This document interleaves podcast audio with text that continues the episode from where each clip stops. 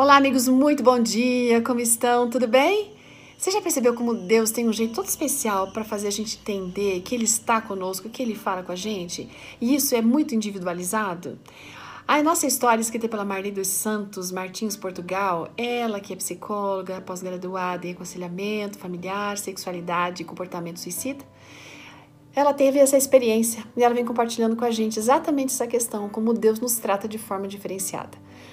Ela inicia mencionando que na sua infância a irmã da Marli, a Jenny, contraiu a febre reumática e afetou então a válvula do coração, trazendo grandes dificuldades, vários problemas cardíacos durante sua vida até os 40 anos. E ela precisou passar por algumas cirurgias. E quando ela foi fazer essa terceira cirurgia, é, essa cirurgia seria no estado do Rio de Janeiro, embora eles morassem em São Paulo. Então o que aconteceu é que ali, naquele período, os filhos da Jenny ficaram com a, a Marli na casa dela, né, durante o período da cirurgia. Como os médicos disseram que era muito complicada, de alto risco, não deram esperança nenhuma, a Marli ficou com aquela coisa no coração. Gente, esses meninos têm que ver a mãe deles, talvez seja a última vez. Aí ela planejou já que a, a, cirurgia seria na terça-feira, ela planejou no domingo ir para o Rio e poder ver, para os meninos poderem vir a mãe. Só que os planos não deram certo, gente. E ela ficou tão frustrada, tão frustrada, ela ficou muito chateada com Deus que não ter dado isso certo.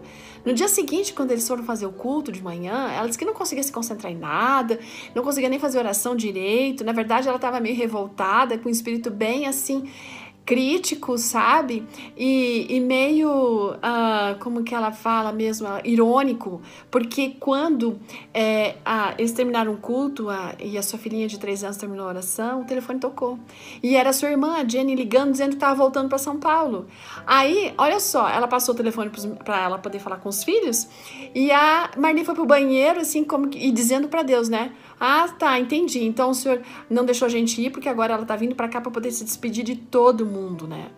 Então ela não viu isso como uma coisa boa, viu uma forma negativa. Enfim, gente, ela passou a semana ali, a irmã dela, e no outro domingo voltou para o Rio. Bom, ela estava muito aflita. E a mãe da Jenny, da Marli, percebeu isso. Percebeu essa angústia da Marli. E daí, na segunda-feira, resolveu ir lá para casa da Marli, ficar lá com ela. Quando terminou o dia, a Marli foi levar ela de volta, começou a cair uma chuva de pedras. E ela falou assim: mãe, por favor, ora aí, porque a minha casa tá aberta, a janela tá aberta, não pode chover dentro de casa, mãe, por favor. E no fim, quando a Marli agora volta para casa, na hora que ela chega na rua da casa dela, não estava chovendo. Ela entrou em casa, fechou as janelas e tudo, e quando terminou de fechar tudo, a chuva começou a cair. Naquele momento, ela sentiu que Deus estava falando com ela. E sabe o que? Dizendo o quê? Ora, Marli, se eu escuto pelas pequenas coisas, será que eu não vou ouvir as grandes coisas que estão te incomodando? Sabe, aquilo deu um alívio para sua angústia, né?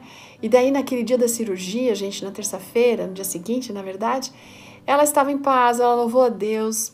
A cirurgia foi um sucesso e um mês depois sua irmã voltou para casa. Realmente é isso, gente.